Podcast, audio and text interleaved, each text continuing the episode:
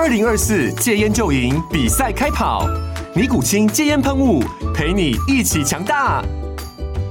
戒烟不容易，单靠意志力戒烟的人，时常无法克服戒断症状而失败。尼古清戒烟喷雾将是你的神队友，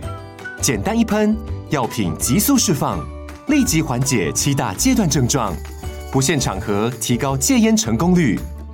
除了尼古清神队友，你还可以寻求专业医疗人员协助，一起迈向戒烟成功之路。尼古清戒烟喷雾，用科学方法戒烟，请咨询全台各大药局及戒烟门诊。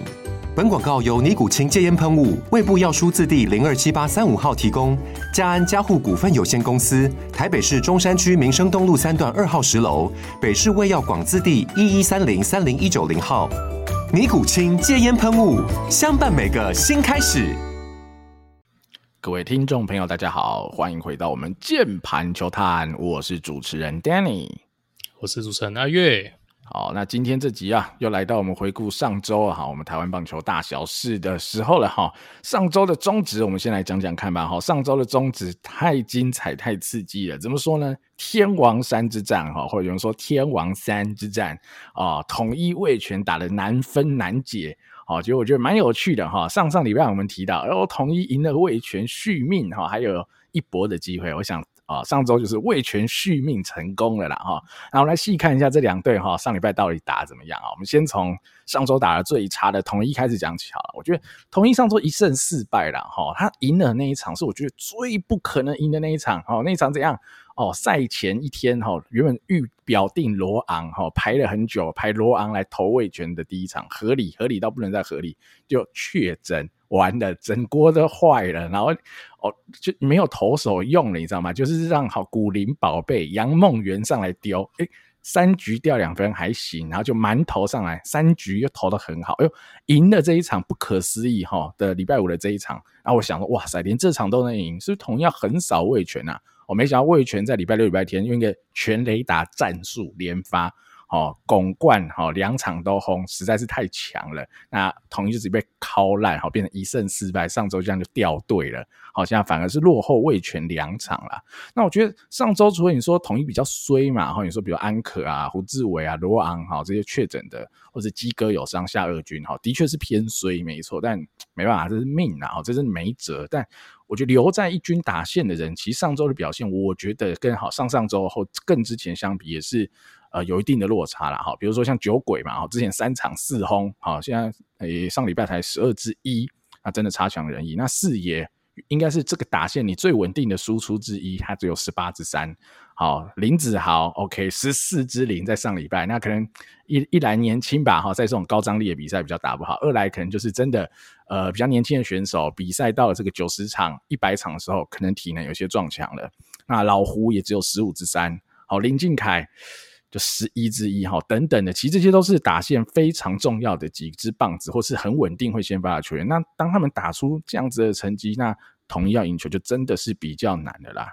不过还是有一点好消息啊，我觉得好，随着拥挤下二军，其实守备皇帝哈，六日这两场，我觉得林祖杰表现的诶比想象中更好，两场都有安打。好，因为其实，在礼拜五那一场嘛，吼，呃，这个雷帝哦，差点把整场比赛雷掉，然后那游击滚地球平凡无奇到不行，然后那个高度那么好接，胸口前那大哥也漏掉了，我那场比赛差点一漏漏到是输了，但还好林祖杰六日我觉得手头都还 OK 啊，打的也都还 OK，我觉得或许啦，也是就是这上周的啊少数的好消息啊。那另外一个我觉得应该也算好消息吧，好，宋文华开箱，哈，上礼拜先投了一场。呃，先发三局，诶，看起来跌跌撞撞对乐天，但诶，这样也没失分。然后后续又在中继也一场一局，也没有失分，所以上周累计是四局没失分。呃，直球的 staff 当然是堪率啦，可能就剩一四零左右，甚至不到一百四在跑，但至少四局都没失分啊。变化球是蛮大颗的，只是控制力好像也不是那么好啦，但。再看看吧，哈，像这种选手我们就只能多看了，看到底是哈，现在只是大家不熟悉他的球路，还是他真的哈，这个球路有我们从哦荧幕上、电视上看不出来的好，哈，可能违禁特别好，他可能特别对打者有一套，哈，这就真的不知道。但无论如何，上周四局没失分的宋文华算是好的开始啊，哈。阿云怎么看呢？上周的统一？哇，这个我觉得统一真的是衰了，我真的为这个丙总举一把同情泪哦，因为非常积极努力，在下半季整个都在调整他的状况嘛，那好不容易有个呃逆转超前的机会嘛，跟味全直接 head to head 的三连战，结果偏偏呢，过去两三个礼拜稍微好一点的状况哦，那又在上个礼拜 就是这个阵容又又没有办法到齐，而且别人确诊。大家都在确诊啊，但你偏偏确诊都是那种主力中的超级主力，安可啊、胡志伟啊、罗昂，这都不用讲，就是硬生生说确诊这种超级大咖，那呃说真的也也真的是衰啦齁，然后再加上就是说鸡哥嘛，那我们前两个礼拜也在讨论，就是说也就最强智的你在阵中嘛，结果是鸡哥回归，呃看起来是可以短期把这个游击解掉。哦，那但呃，基哥的状况好像并没有非常清楚，我好像翻了一下，并没有很直接针对呃陈鏞基现在状况的报道。那他可能是有一些伤势或者身体不舒服的缘故，哦，所以他天王山之战哦，他还是必须回到这种呃过往啦，就是可能陈宗廷啊，或是林祖杰去扛掉这样的一个态势。哦，但不过林祖杰他们表现的不错啦，但呃，这结果论啊，那其实回到 原本就是说。呃，在天王山之战的时候，其实统一手上的牌反而是能打的是最少的。哦，相较于前面他那一段战绩正在追的呃日子来讲，反而天王山之战他又回到有点像下半季刚开始那个那个惨况哦，所以这真的是衰啊！我觉得真的是太衰了。哦，那宋文华的话呢，就是说看起来他展现出来的速度，就真的是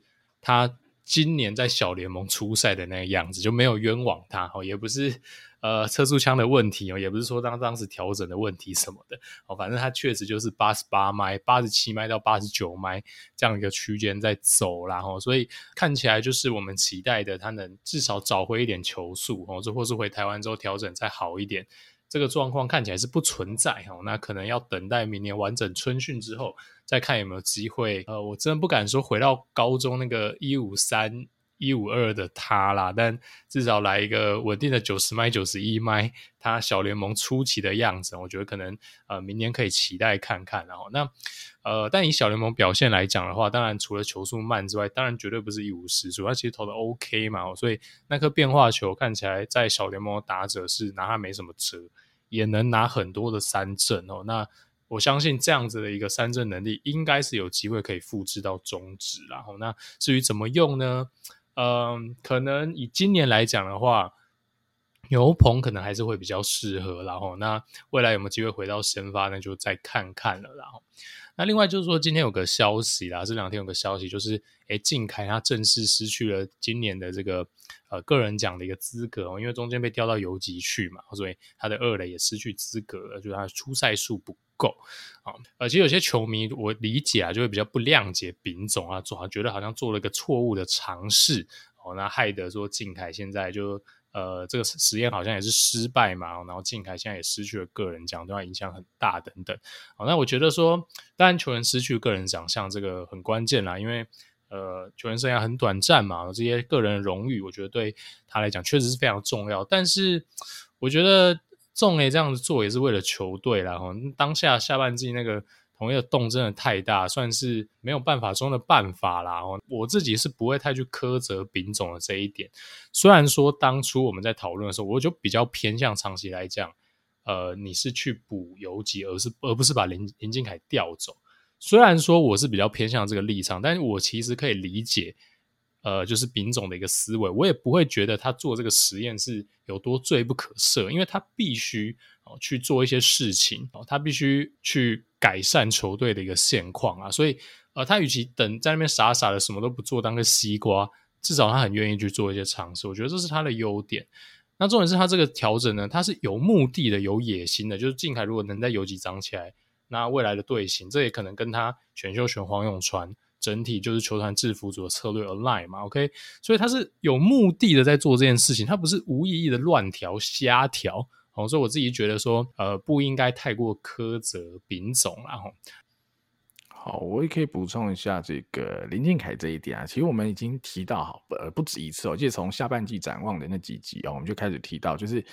呃，以靖凯个人立场来说，我觉得真的很可惜啊。因为以他的守备哈，守个十几二十年的二垒，他应该会成为 legend。好，但现在让他去守游击，我完全可以理解。好，是统一不得不。的选择，在这个当下，那当然对选手个人可惜，但是以球团的角度，或许是一个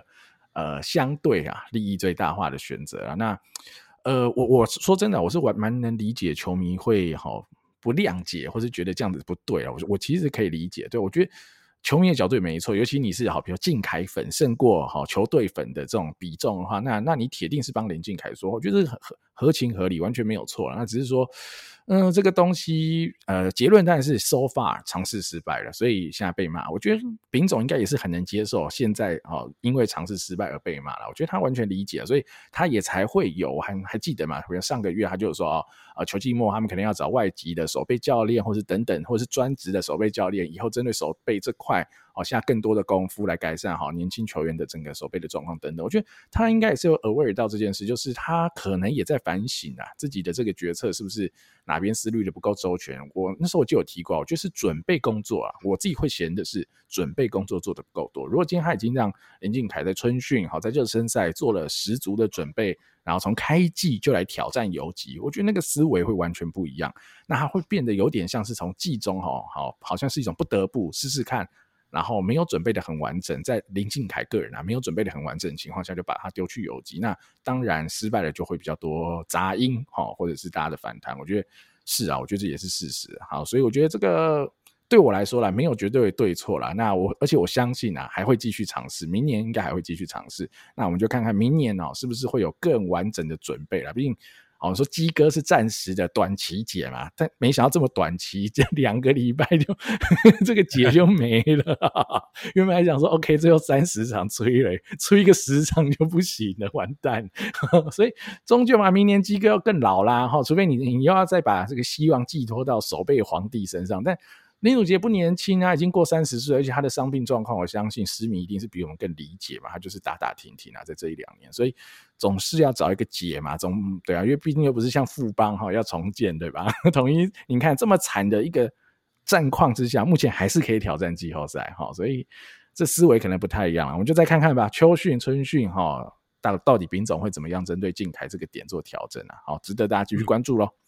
好，统一讲完了，我们就来讲哈。上礼拜打得火火热热的对手味全，我觉得味全真的是叶总厉害，我真的是蛮佩服叶总的。因为几个关键点哈，在跟统一三连战的时候，你看还输了第一场，好面对一个九连败、平队史纪录的一个哈很惨的情况之下，但叶总就是有办法，好，甚至他的球员就是有办法把这样子的逆势的一个情况打回来，好从两队没有胜差，又拉回两场的哈相对安全的胜差。我觉得有几个有趣的点啊，可以让大家来思考一下。第一个就是打线的安排，我觉得很有意思啊。哈，叶总，呃，他在季初就有排过大师兄打二棒，那时候我就非常喜欢这个棒子。我觉得大师兄打二棒绝对就是最正确的一个棒子安排。好，但他现在排，比如说他最近是排凯威好一棒，巩冠二棒，天哥三棒，呃，刘基鸿四棒，林志胜五棒。逻辑上，你让你觉得近况最好的吉利吉捞巩冠去打二棒，我觉得也 make sense，完全合理，OK 哈。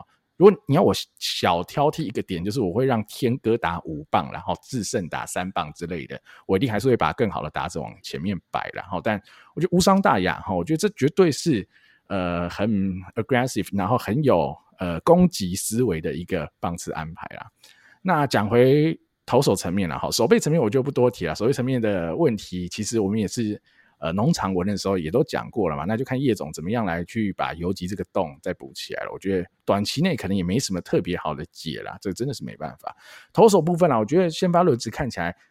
我觉得都还可以用。哈，假设王维中现在还算健康，然后三个洋投的轮值之下，以四支很稳定的先发的情况下，你第五号先发。要搭配的是林子玉，或是你郭玉正要回来先发，我觉得都还 OK。目前看起来，我觉得不是太严重的问题啦。那你说上礼拜布里汉掉比较多分，但那场失误也很多啦，所以我觉得可以再观观察看看。我觉得大体上，好，先发轮值也还不是味全的大问题。那你说中继牛棚？呃，我觉得陈冠伟现在丢的还蛮稳定的，相对起来，我觉得已经是蛮稳定的。那就看看，呃，像王玉普啊，然后之前丢的很好的像李英达哈，最近丢不错罗华伟等人，到底能不能持续再稳定下去？哦，如果能持续稳定，那五夺往前丢当先发投手的这一个调度，看起来应该是利大于弊。好，至少现在看起来应该是利大于弊啦。好，那最后再来讲一个哈，也是很微妙，就是。古德温呐，哈，古德温就很微妙啊。我记得当初哈，那个确定洋将人选的时候，新闻还说，哎呀，这个是选这个类似守备组啊，守备好，腿哥，好这样子一个功能性，哈，打击可能是啊 contact 为主，不是大炮型的等等的。但现在看起来打手都不在线啊，真的不在线啊，看起来范围也不大，然后也发生一些奇怪的失误嘛。然后目前累积一军三十三个 PA，打一一一，哇塞，这比霸地士还惨啊！啊，当然霸地士守备可能再更烂一点啊。那但只是打击完全不在线啊，尤其是一个哈有 contact 的守备组，好带腿的这样子一个当初的预期的话，哇，这个看起来好像让张佑铭跟董秉轩先发也不会比较糟啦。阿元怎么看呢？上周的味全，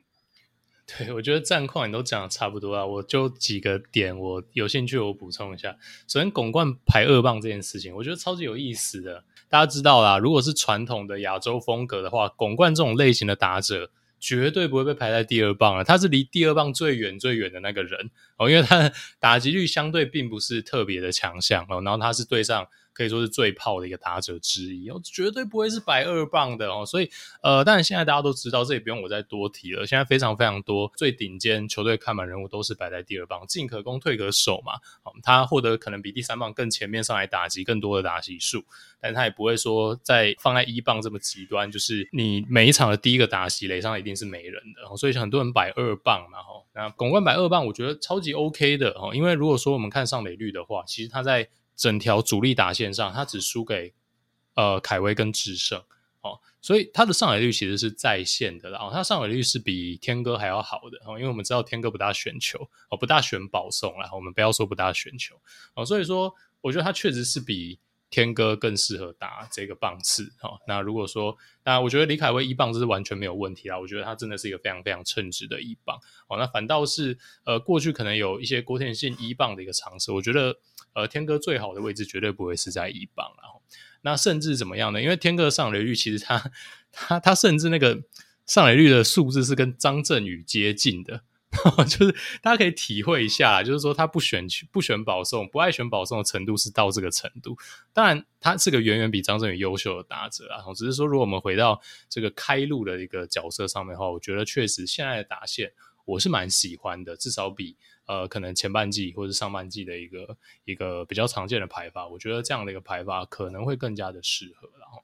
那另外就是讲到 Goodwin，OK，呃，Goodwin 在前天他发生了一个失误嘛，而且他那个失误，但我不是说球员不能失误啦，因为我们知道说所谓的守备率跟是否会发生失误，绝对不是评价一位球员守备能力的。呃，合理的指标嘛，但是如果你今天说因为范围很大去追求，或是偶尔出现了一些什么滚地球的小瑕疵啊等等哦，没接干净等等，那些我觉得都情有可原。他那天发生了一个失误，让天让我真的难以相信他守了一百五十三场的大联盟中外野，那真的匪夷所思。他那看起来像一个完全迷航的状况，看起来就像完全是一个拿棒子上去站的那种。呃，胖子角落外野，就是面对一个呃比较平，然后落点呃落点在比较前面的球哈，对于呃趋前哦，什么时候该停下来，还是说要去拼那个球，完全是一个摸不着头绪的状况。好，然后最后在一个很尴尬的位置，球掉下来的时候，刚好你人在一个没有办法处理球的位置哦，然后就就漏到后面去了哦，所以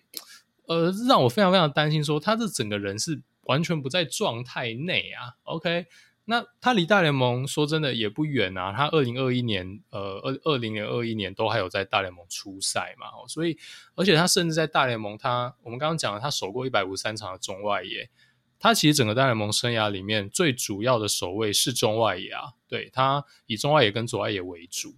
所以，嗯，他当年的评价哦，他曾经是一个顶级新秀，而且他的评价就是一个，他是个很有天赋的防守者哦，他就是那一种多拍子，然后有很非常好的 tools 的那种球员。为什么会看到现在的他？我觉得完全不是当年那个印象中在大联盟出赛的那个他哦，那也难怪会来中止啊，我只能这样子讲。所以叶总说啊，叶总那天呃，那那时候刚把他拉上来的时候，我看到叶总一个访谈，然后他说。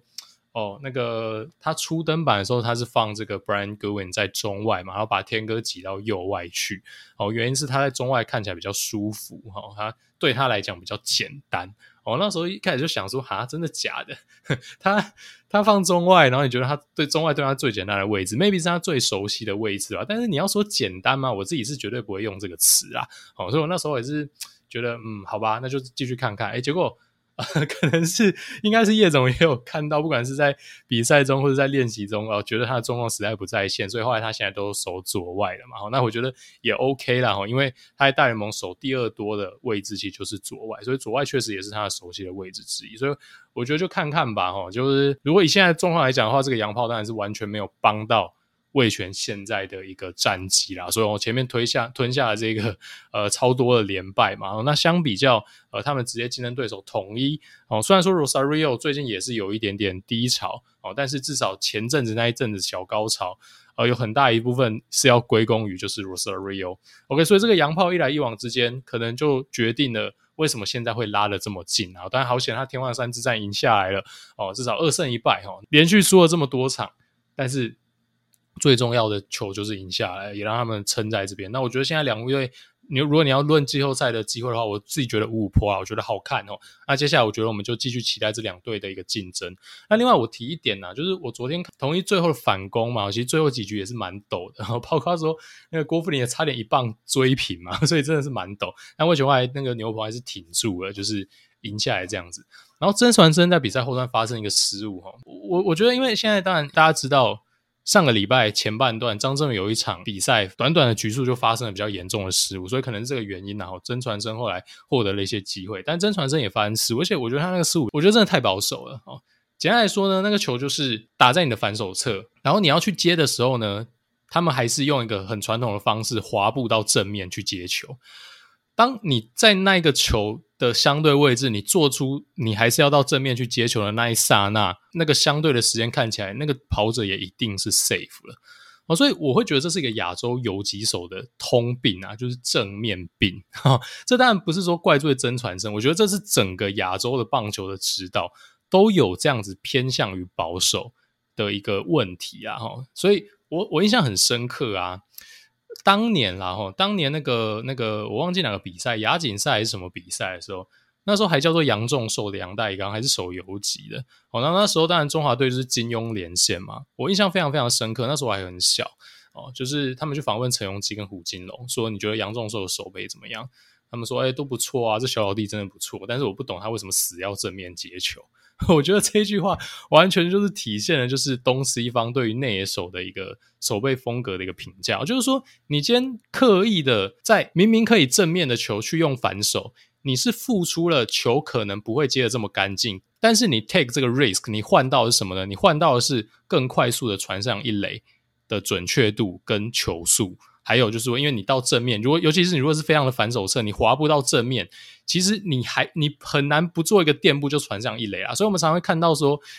日本的游击手你去到大联盟啊，川崎宗则等等也都是一样，他们常常就是滑步到正面，然后最后呃传球就是没有办法这么的随心所欲。你要么就是滑完步之后接到球不垫步直接传，那你可能会两个慢抖哦，那不然就是呢，你还是很急着要传。哦，然后就会出现了爆传的状况，所以曾传生，我觉得那个就是完全是这样子。然后就你硬要正面，哎，就很着急嘛，所以赶快一个垫步，然后就直接就出手，然后就是就就喷掉了。哈，当然这只是一个一个一个个案，然后不过呃，或许也看得出来哈，他拿到了这个非常罕见哦的机会之后，我觉得有一点点过度保守了。像江坤宇哦，非常的愿意勇于 take risk，居前守备或是反手接球等等。哦，那但他不是瞎接哦，而是。这些内野手本来就应该要在平常日常训练中，把这一些非传统、非正规的接球位置也练到是一个你随时可以拿出来的一个武器。我认为这才是一个职业的游击手应该要做到的事情。好，这个稍微扯远了，只是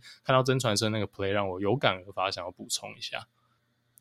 好，这个补充一小点就好了。其实我觉得，我觉得这时候可能就很多人说啊，阿月你这个对吗？不是应该正面接球比较稳定吗？哈，我觉得阿月讲的是一个哈。守备的结论啊，就是你正面接球，你可能牺牲掉的是传球的速度、力量等等的。好，在一些在你呃，若以游击手来说，打到你右手边的球，尤其是你要移动很多步的球，你硬要用正面接，其实你可能啊，可能我是说可能，我也不确定哦，可能你可以把球接到手套里，但你传不出去或者传得不好。那你如果更大量的时间用反手来练习接这些本来就该用反手接的球，或许。以最后的结论，你搞不好是可以杀到更多人。或许你十球会多漏个一两球，但是你可以多杀一两个。好，这是一个，应该是说这是从大联盟的整个训练或者大联盟呃，如果有在看大联盟球赛，的朋友们应该知道，那你就觉得很奇怪，如果正面接真的这么好，大联盟就是美国人这些或中南美洲的选手臂力更好，更该用正面接，反正他可以用臂力来 cover 他正面接无法垫步或是无法运用身体哈动能转换的力量传球的问题啊，为什么他们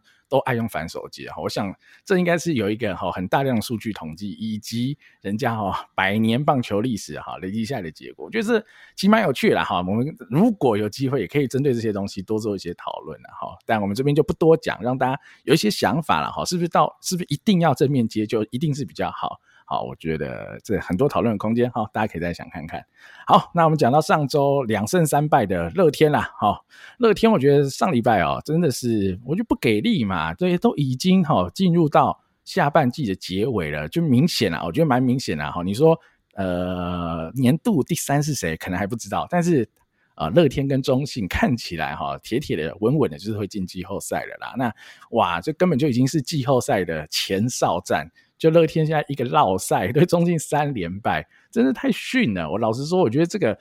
这可能啊，就已经变成哦，我们在一个月前已经在提一些问题了哈。比如说，我们认为中信呃不是中信啊，乐天下半季应该要比较偏比较养生一点，就没有啊，乐天就还是跟你吹嘛哈。狂威是一百一十球、一百二十球哈，子鹏一百二十球，然后哈豪进啊跨局两局这样子用，那时候其实我就是有点不解啦，就为什么这样用？我觉得你想要拼进冠金冠军哈，上下半季都冠军没有问题，但不是这种拼法嘛哈，然后。当然，这个因果关系我不敢说是百分之百哈正相关，但是现在的问题就是这样啦，三羊头就是就是不给力嘛，哈，不管是新来的毕赢多，或是原本的呃霸凌爵跟狂威就不给力嘛，哈，很明显，那连子鹏这两场就 先发也不是那么的稳定，老实说哈，被打击率就高了一些，尤其被左打狙击，那 这个就麻烦了，你这个表定的轮值哈。至少你到时候进季后赛一定是两个先发洋投加子鹏嘛，这应该是铁铁的前三号先发。那第四个可能是曾仁和，第五个还不说呢，竟然可能会是杨斌哦。哈，现在看起来杨斌是表现相对稳定的投手。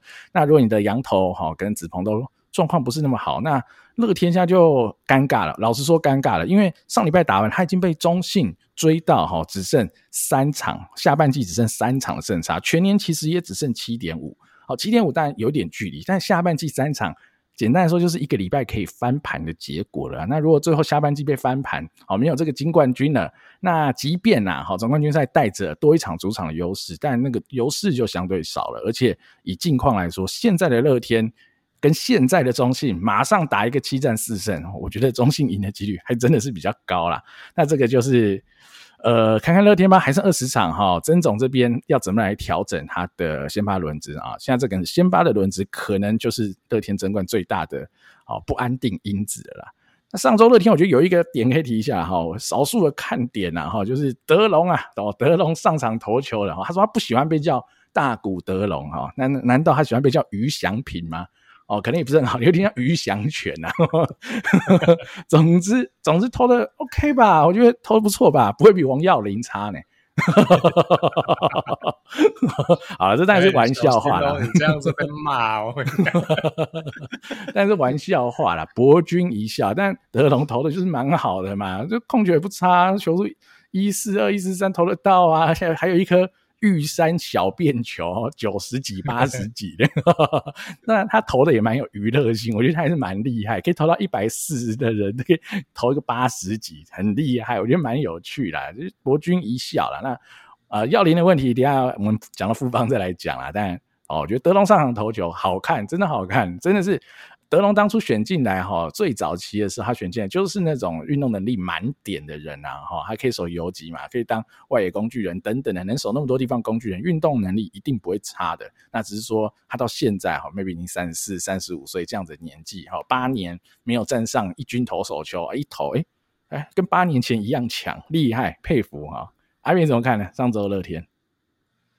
哇，上周那天，我觉得你讲到的是这个 SP 的调整的问题嘛，我其实比较担心打线，然后尤其是林立的部分。那大家知道说林立，呃，这两一两个礼拜碰到了一些健康上的一个问题嘛，所以他呃有一些新闻就说他让了五六场，一回来发现自己还是四冠王等等，就真的很强。那我觉得这当然除了捧他之外，也凸显了就是说。哦，林立今年不要说在乐天打线啊，在联盟都是独一档、一枝独秀的存在。哦，那让我真正担心是什么呢？就是说，呃，有一些访谈哦，林立的一个呃，就是说呃什么时候可以回来，好，他身体状况等等哦，他的回答就是还蛮明显可以看得出来，他现在的这个健康问题并不是一个所谓休息几场就可以根治的一个状况，他并不是受一个小伤哦，然后呃休了几场满血回归哦，而是。呃，他只是回回归到一个可以比赛的状态，然后林立也有讲了嘛，反正就呃可以比赛了，那就按照比赛当下状况尽量的去表现。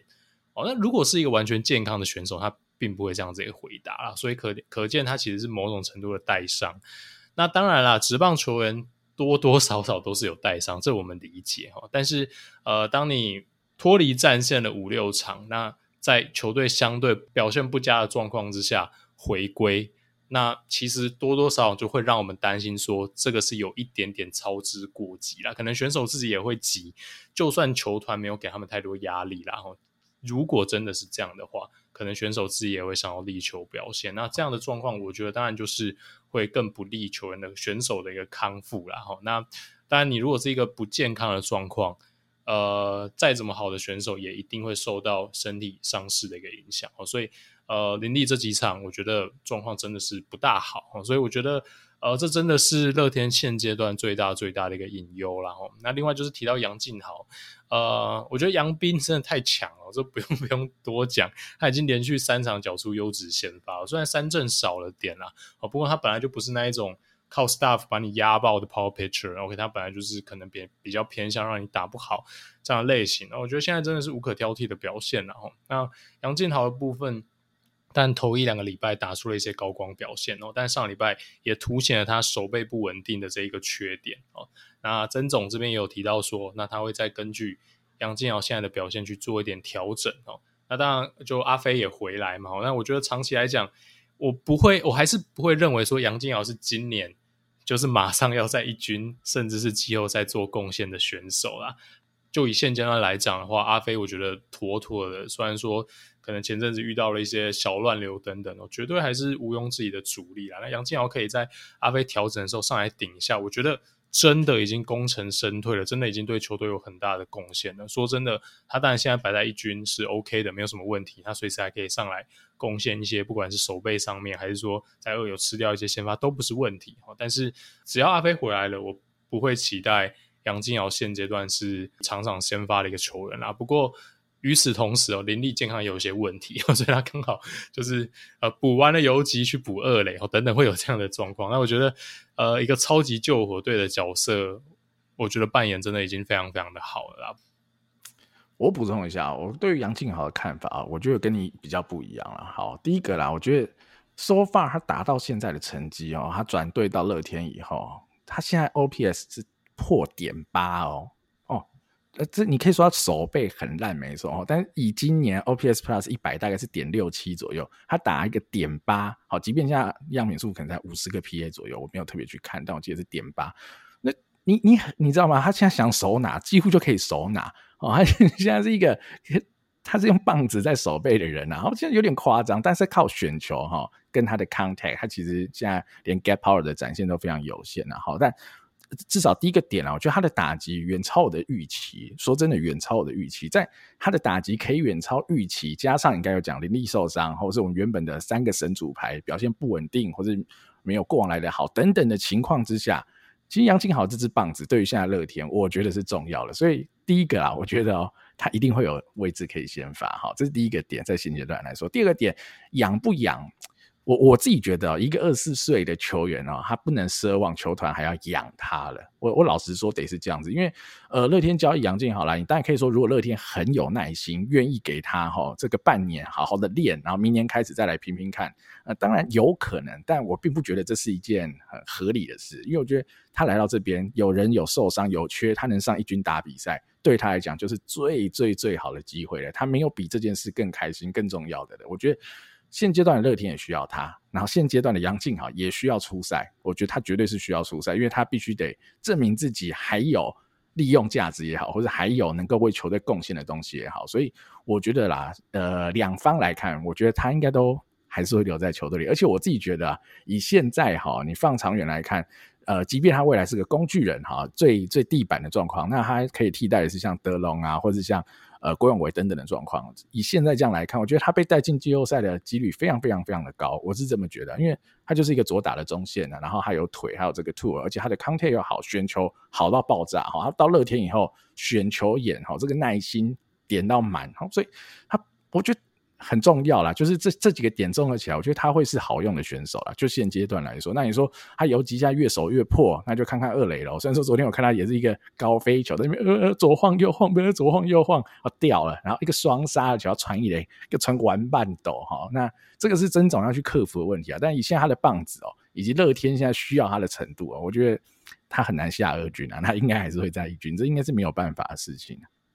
我觉得他铁定是在一军，这这没有什么好讲的。哦，他铁妥妥的一军啊！现在是没有任何可能性他下二军，就我觉得完全同意你讲的，不管是他现在角色的表现也好，还是球队需要他的程度也好，所以我刚刚意识到也不是说现在应该要像个十九岁的刚毕业的人一样把他丢下去二军养啦。哦，我觉得。呃，我我的意思比较是哦，现在各种主客观条件都一定会支持他在一军持续出赛，哦，这会让我有一点点担心哦。对他的发个人的发展而言，哦，现在他就拿到一个场场先发的位置，然后当下他就必须高张力，因为他在球队正在争冠的一个状况之下，摆在先发打线，对他的未来成长是不是最好的发展？我认为可能不是。哦，但是即使是可能不是哦，但是他现在的表现，我觉得完全同意，他就是必须，你你说就算不是先发，也绝对是应该要放在一军的阵容里面，这个我没有什么太大的问题啦。所以我倒也不是说在批评现在乐天对他的定位或是用法，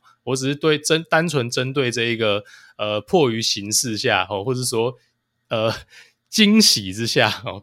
出现了这样的一个意外的发展哦，提出一点我的小担心啊。当然拿到机会绝对是比兵在板凳上好。那无论如何，不管是在一二军，他真的也闷很久了。我觉得拿到机会就有有抓住机会，当然绝对是为他开心啊。那只是说，还是期望哈未来的杨敬豪是能完成当当初大家对于就是他第一指名的一个期待，比较是这样的一个切入角度。好，那我再看剩最后两队了哈。上周胜率超过五成哈，看起来超过五成很棒，但其实哦又是一片骂声的啦哈，因为啊，因为昨 昨天最后一场被杨斌刷了一波嘛，三胜两败的富邦。那富邦我觉得，我觉得当然还是利大于弊啦哈。其实啊，上周富邦哈也是我觉得好好复杂哈，就你说世鹏啊、少庆都好投啊，双羊投先发我觉得都 OK 啊，我觉得大体上没有什么大问题啊。那你说？呃，上礼拜六吧，真俊乐队中信那场亏，对，当然比较亏啊，就九上他三个 BB 嘛，然后导致最后被翻盘等等的，是比较亏失手了啦。那这场没有赢下来，没有挑战四连胜成功，很伤，没错啦，当然是有伤，但年轻球员喽，你本来就很难期待，就是大家都每场一样那么强。就陈韵文也是会有救援失败的时候啊，陈宇勋也是有救援失败的时候，就是。这就是没办法嘛，然后，呃，曾俊已经投的非常非常好了。一个二十岁的球员，二十岁的守护神来说，我觉得也不用太苛责他了哈。我觉得这是没什么大问题，他只要能保持健康，都不会是什么大问题了。那刚刚有提到了王耀林嘛，就王耀林就是问题就是就是浮现了，就是上礼拜我们说嘛，哦，他的直球 staff 虽然不如以往，但他的 command 如果还在，哦，可能还可以用，好，但。哦，上礼拜这几场就凸显这个问题，就只要他控球一不准，哈，他的控制力一不够，好，以他现在的直球 stuff 就是会被打烂，哈，尤其是昨天我在看的时候，哇塞，我觉得那太惨了，就宛如发球机哦，那局乐天只得两分，算得的非常少了，我觉得乐天我每个打者看到王耀林上来，哇。打得很顺啊，哈，出局的我觉得说也打得不差了，我觉得这真的是有点可怜呐，王耀林下的这个情况哈，因为因为交易嘛，所以让这几个选手目前的成绩都被放大检视。那王耀林今天也下下二军了，好，那。你当然球迷会酸富邦也是很合理嘛，就真的哇，你这找了一个年纪不轻哈，不要说他老哈，很多很介意说王耀林一点都不老，我觉得 OK，你要说他三十一岁不老也 OK，那无所谓，就但绝对不年轻，然后贵铁定是贵哈，三十九万的牛绝对是贵，这绝对是一个你必须要一年吃个五十局六十局，好，然后你是要一个第八局或第九局的投手嘛才合理这个价格，那当然是贵，然后换来的东西肯定也不如预期嘛，等等的，那所以王耀林。没办法，我觉得是当然这里面放大检视他，但我觉得他能不能用，我不会觉得到完全不能用。好，纯粹以他个人来讲，我觉得一定还是可以用，就要再怎么帮去调整他的球速还找不找得回来，或者他有没有别的方法能够让他的呃控球或者他的 command 更稳定等等。我觉得他一定应该还是可以用的投手啦。哈。那呃这两天富邦还有一个更大的消息嘛，就是邱总说哈，他们要来哈类似换血了哈，要新陈代谢了哈，讲了很多肉肉等的话了，然后。我一直觉得蛮有趣嘛，比如像阿转啊、国辉他们下去二军以后，那到底一军谁吃到他们的 PA 呢？哦，他到底要练谁呢？是练叶竹轩吗？练余生旭吗？还是要练庄维恩？那最近有在用廖博勋哈，然后或者是我不知道，还是阿全的位置是让阿德张进德来补这个 DH 的位置吗？等等的，其实我我是蛮好奇，就是。这篇新闻或者这个采访里的内容，哦，看起来都对，哦，是要新陈代谢，是要换血，哈，职棒很残酷，没有办法，哈，怎样怎样这样的，所以要让年轻人去，觉得对对对都对。可是呢，你到底要练谁呢？你的规划是什么呢？你这些人下去，OK 啊，你下去啊，像阿月讲了，他之他会想要兵一拳，哦，兵到底，但他要用的是王以诚，他要用的是董子恩，他要用的是其他的 prospect，但。那你要用的是谁呢？好，这就是比较值得讨论的地方了啦。阿月你怎么看呢？上周的富邦，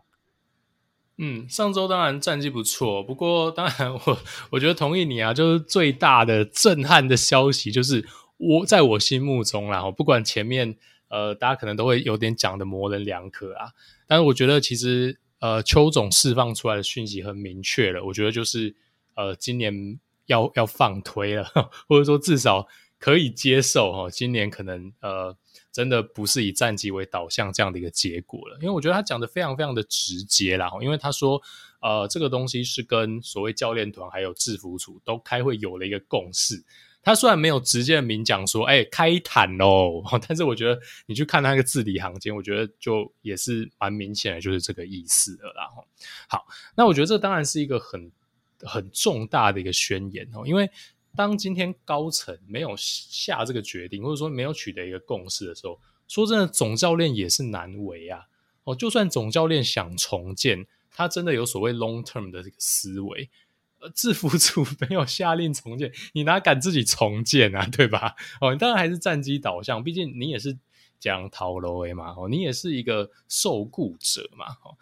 但是呢，就呼应你刚刚讲的，啊，谁吃了他们的 PA？哦，如果今天你庄伟文，你还是在那边当角落外野用，然后永远有工具人在打线上，还打 DH，那那就不是重建的路子嘛，不得赖你重建的一个策略的方向，所以真的非常非常的欣慰且期待，终于哈九十场球过去了，接近一百场球了，富邦终于做到了他们在第三十场就该做做的事情，就是我们来重建吧啊。抱歉，你只剩二十场了。对，宝贵的六十场一军高强度的比赛，可以让你来养成。呃，好，没有没有这个机会。那我觉得至少剩下二十场，虽不多，但是也是非常宝贵的二十场。毕竟重建球队，时间就是最大的一个一个珍贵的资产了嘛，对不对？好，所以我觉得从现在开始，当然，呃，总比不开始好。好，那。呃，我们再来看一下邱总的一个访问哦。那我觉得也帮大家预告一下哦。那我们下一集我们预计做一个，既然富邦都自己这样讲了，那富邦应该要怎么重建？我们之后可以来讨论一下哈。那呃，这边有提到说，邱总说，呃，就记者问说，目前富邦年轻球员的落差在哪里啊？邱总说是呃稳定性啊，有些球员会这样，打个一两场不错，忽然十几个、二十个打数又没安打。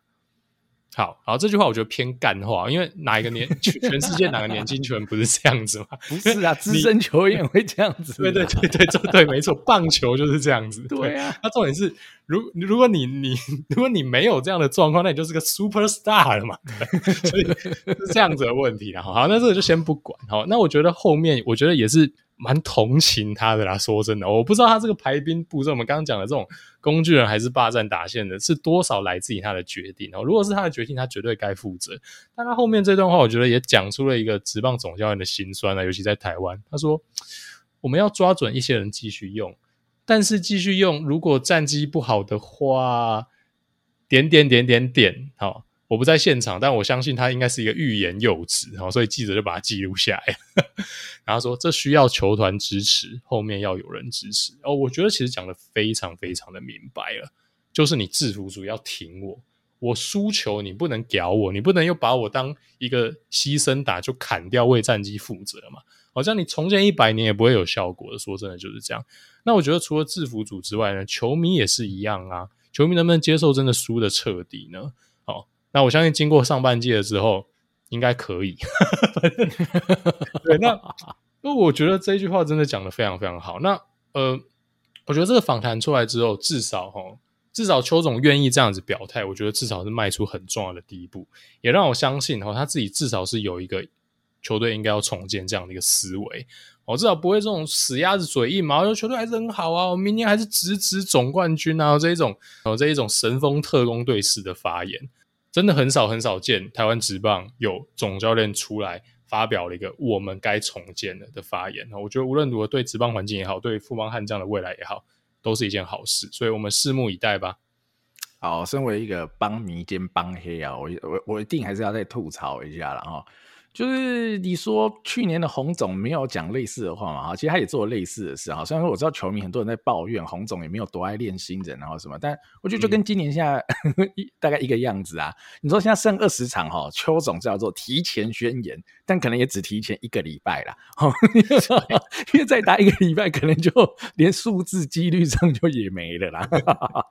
所以他是提前宣言，然后 OK，然后 OK respect。但你说就是这真的就只剩二十。职场啊，你说意义大吗？说真的哈，就是名目上的意义远大于实质上的意义。就实质上你根本练不到啦。你就是因为我们为什么说好时间很珍贵，PA 很珍贵，就是一年的比赛，以中华职棒一军来说，就是一百二十场，一百二十场。我们不管延长赛，投手就只有一百二十乘以九局，好，我们就不管九下有打没打哈，基本上就一零八零局。要来分，那你是一零八零局，你要多少是分给哈你要养的潜力投手呢？哦，打席数你也是可以用一模一样的思维，你可以平均我们随便用个盖抓哈啊，比如打前面一年棒次，你看平均有四点多个打席一场，后面一年棒次可能四个打席一场，随便啊，简单来算。所以你要怎么样分配这些哦有价值的打席在这些选手身上？因为选手的长大哈，大家会会笑嘛，戴培峰这种冥想式的训练啊什么的，那你就知道那没有用嘛，你就在给他打，他就是打了一百次。打两百次，打了三百次，打了五百次，绝对会是不一样的经验值的累积。尤其是对于投手球路的辨识，而且中职的球队这么少，这个投手只要打一次、打两次、打三次，我相信那个学习效果、那学习曲线绝对是会明显上升的。好，等等的，所以你说练二十场有没有练？对，有练有用吗？好，就是好效用大幅减少，毕竟你练了六十场乃至于八九十场嘛。哈，这是第一个点哈。第二个点我都还没讲，第二个点是。明年三月还是重建吗？哦，这才是问题吧，阿月哈。现在他 OK 啊，剩下二十场，一百场剩二十场，现在喊重建，漂亮话哈，很漂亮。那明年呢？我就问嘛，明年开训的时候来开训，来来大家团拜，来来，今年我们重建加油，重建加油，有可能吗？我 所以今天如果这句话是在明年季初哈，我不管是高层啊，或是总教练哈，说我们今年的目标呢，哦，战绩第二。哦，年轻球员的养成第一哦，如果是这样，OK，我就完全 respect 佩服。哦，现在这样子，我觉得，因为啊，我会觉得不 align 的是什么意思啊？他这句话讲的都很漂亮，就你刚刚讲的没错，我支持。就可我刚刚讲了，所以他二军调上来的谁？哦，比如说阿全下去嘛，他先上来的是谁？姚冠伟，奇怪，姚冠伟那也不是不好啊，只是你的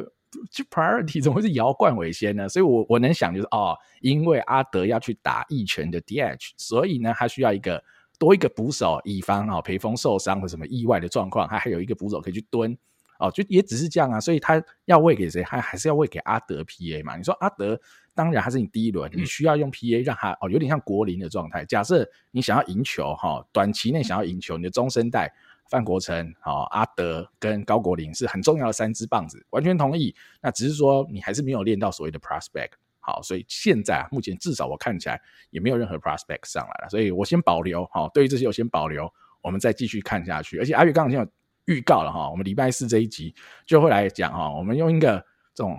幻想文哈，如果我是林校长哈，我们要如何重建富邦哈？我们用这个角度来切入哈，应该会是蛮有趣的一集哈，大家也可以再锁定哈，礼拜四我们的节目了哈。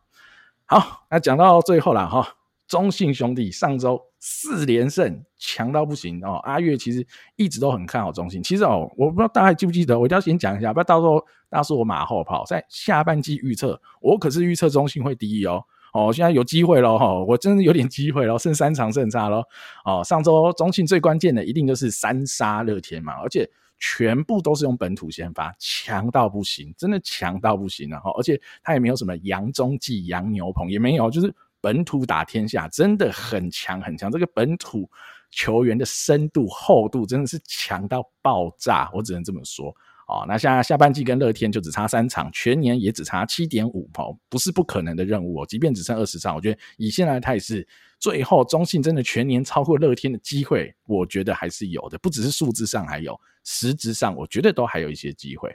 那上礼拜投特别好的，我们可以讲一下，像黄恩赐，呃，七局零失分，厉害，投得很漂亮，而且是投乐天，绝对没有问题。那陈柏豪先发投的不好，投四局，但他四局投完以后，诶，我觉得祝总一改以往我们哦比较诟病的这种牛棚调度，他一一人吃一局牛棚，他就把九局吃完，诶，这场也赢了，诶，我觉得也厉害，难得，我觉得蛮不像祝总的。哦，作风，但很很赞哦，我觉得厉害。然后吴哲源这场是爆掉了哈，柏豪那场还没有没有投的那么差哈，吴哲源这场就真的爆掉。但是关大元上来止血成功，你看又是靠关大元，太强了，运转手转运手哈，又转运成功了，又拿下逆逆袭一场，哇，那就直接把好乐天横扫掉了。然后最后一场是郑浩军丢哈一个。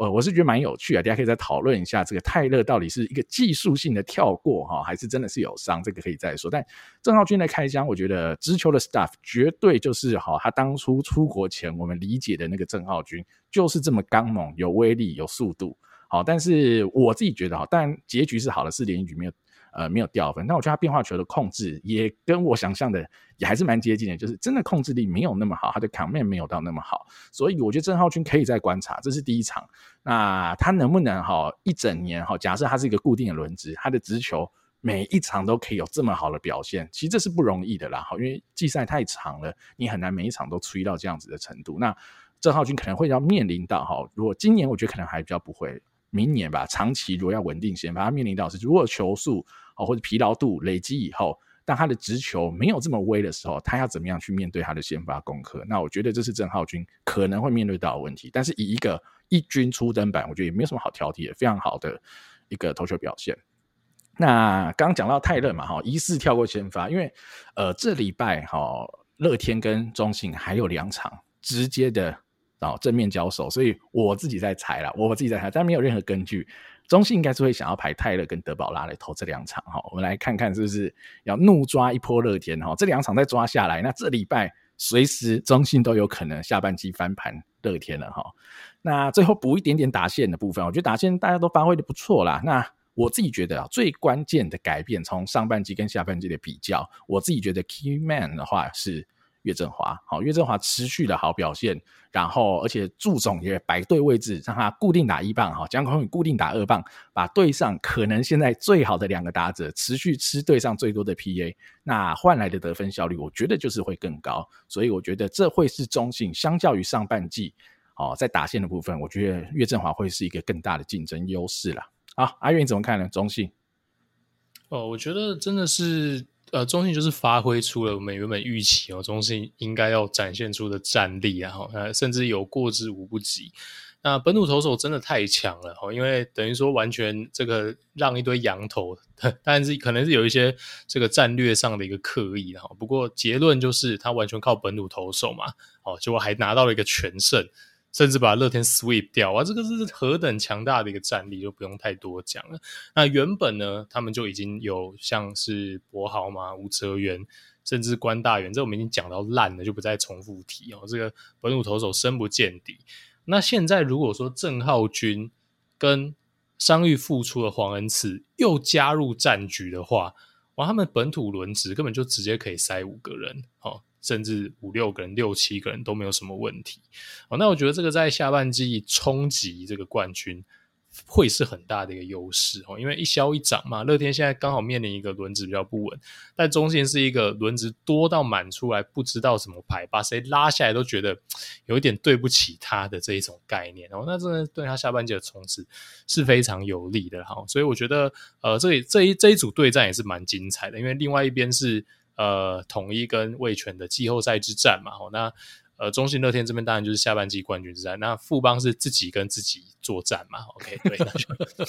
所以现在是分三组这样子。那我觉得这一组也 这组也很精彩哈。那但乐天现在还是有战绩的领先哦，但中信在气势上跟球队的深度上，现在是看起来略胜一筹哈。那就看能不能就是扳平哦，这能不能弥补哦这个战绩上前面的一个存款的。然后那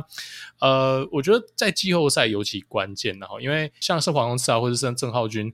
这种堪用的表现哦，更加的有有利的事情是拿弗莱西进去季后赛名单，这已经变成不大需要考虑的一个事情了。因为你本土投手非常非常的争气嘛，哦，那我们可能会，尤其季后赛你用到的投手，用到的先发投手是可以不用这么多的哦。你激进一点，你可以搞一四七嘛，哦，真的最激进的话可以这样子搞哦，你只需要三个投手哦，像个三个先发投手。那你现在本土投手多成这样子，你本土投手两场让本土先发投手吃，又有什么问题呢？你每个人都，你甚至每一场都可以 WBC 双先发上下去丢，你负责三局就好，真的、啊、就是这样子而已啊。然后剩下两个羊头吃掉，你还不用一四七，对吧？你还可以让大家舒舒服服的休息多一点天数。所以我觉得这个在季后赛来讲是很有利的。然后再来也是可以让呃，就是弗莱西进去名单的这个变得是一个更理所当然的一个决策哈。所以我觉得呃，中信真的未来看涨哈。所以一样。就非常期待跟乐天哦，剩下这二十场的激烈竞争。对啊，我自己觉得哈，虽然说比如说味全统一差两场嘛，中信乐天差三场，但我个人觉得哈，中信要翻盘的机会可能还比统一高一点点哈。我个人啊，我个人现在觉得哈，嗯、我们就继续看吧哈。因为乐天的关键是看轮值能不能回神嘛，那当然林立的健康状况也值得观察。那中信现在真的。哎，没有什么太大的问题。老实说，就有点像我们当初上半季末哈，或展望下半季那时候在看的乐天一样。现在的中信，你真的找不出什么问题哈。那时候我们乐天还硬挑一个捕手的问题，那中信连这个问题真的，我真的找不太到。真的哦，五门旗就是这样了，他真的满到不行，整齐到不行。看宝拉确诊等等的，中信就是补上来，而且投的比不会比宝拉差哈。以成绩结果论来讲，那当然宝拉绝对是最优秀的哈，联盟前段版的投手，但没问题。但递递不上来的本土投手完全不逊色了哈。好，这是上周中职的内容。最后，最后啦，哈，我们都已经讲到中信兄弟，我们再来回味一下，因为上周台钢也宣布了他们的教练团嘛，他说那个男人回来了，大家猜了一阵啊，洪总吗？是洪总吗？好，结果哦，不是洪总，但是洪总的队友路易士啊，我们来最后小小聊一下路易士好了，因为。呃，担心啊，有一些比较年纪比较轻一点的哈，我们的听众朋友可能没有看过路易斯的风采哈，不知道路易斯是一个何等强大的人物好。我来分享一下我自己啊哈，因为呃，我之前有说过嘛，从职棒五年开始看球啊，我是龙迷嘛，我是那时候我是铁到不行的铁龙迷哈。那时候路易斯就是你最讨厌的打者之一，那时候。中信的打呃呃兄弟，sorry，那时候还不是中信，是兄弟向的打线强到不行，因为兄弟已经直三直四连两年二连霸，哈，直五要迈向三连霸。路易斯这时候来，哇，超强，强到不行。他在这一年就是什么安打王，哇，很强，然后就最佳九人。然后那年中就兄弟的打线嘛，一棒林义珍，二棒葛雷诺，三棒李居明，四棒王光辉，五棒路易斯，真的非常的强。然后。他这个生涯累积，哈，一千一百八十五个 PA 在中华职棒，哈，打了三年，九四到九六年，他的 OPS 是点九八一，点九八一，哈，但是我们现在死球年代很难比较，但假设那个时候是一个正常的球，点九八一还是一个鬼到不行，非常强的存在，而且他的哈中职的生涯平均打击率是三成六一啊。三乘六一啊，很鬼啊！哈，这个有安打又有长打，哈，非常厉害的一个选手。而且他后来还去了哈纳鲁啊。其实他那时候中职啊，哈，九六年结束，他九七年其实去日职啊打了，好去打了一年，但表现的没有那么好啊。所以九八年他又回来，好打台湾大联盟。那台湾大联盟其实他保持的成绩啊，账面上成绩是跟中职的成绩差不多啊，他累积的 OPS 是点九五九，哈，打了两年的台湾大联盟。那我觉得路易斯是一个大家印象很深刻啊，在那个当下那个年代，我觉得非常具代表性、具指标性，而且也是呃兄弟象能拿到三连霸的一个大功臣啊，好，而且。顺便跟大家讲一下，他是八四年在皇家队出道，哈，这刚刚忘了讲，八四年在皇家队出道，而且路易斯是打过大联盟，是打过 MLB，他打 MLB 有累积了一百五十个 PA，好，OPS 当然就不是那么好，点五四七，但你再想想看，在那个年代哦，哈，在近三十年前，台湾就有这种过过哈 MLB 墨水的这个洋炮来打，那打出这成绩也真的不意外，哈，真的是呃高出我们整个联盟非常多的一个打者了。阿月，你对路易斯有什么印象吗？毫无印象啊，不是啊，那时候我真的太小了。对，刚刚 Danny 有讲了嘛，Danny 他是你是职五嘛，对，十五开始看球哦。我开始认真看球哦，就是自己的意识认真看球，其实是职棒十二年啦。哦，所以呃，或是比较晚开始。那我小的时候当然也是有看，不过那时候我印象中就是跟。跟那个跟堂哥这样的懵懵懂懂的看，然后那所以其实对路易斯的印象真的是不深哦。不过呃，当然完全了解有这号人物哦，是真的是一个传奇球星的一个概念哈。那路易斯他生涯的这个呃，我们讲说三成多少？三成六一的一个生涯打击率嘛，没错。这真的是太鬼太鬼了哈！那当然，因为呃，如果你要论生涯的这个打击率的话，哈，你一定要有一个出赛数的门槛嘛。好，那当然你一定会出现有一些打击率是。百分之百的人啊，就是只出在一个打数，好像是举例来说呢，刘一传，刘一传的生涯打率是一，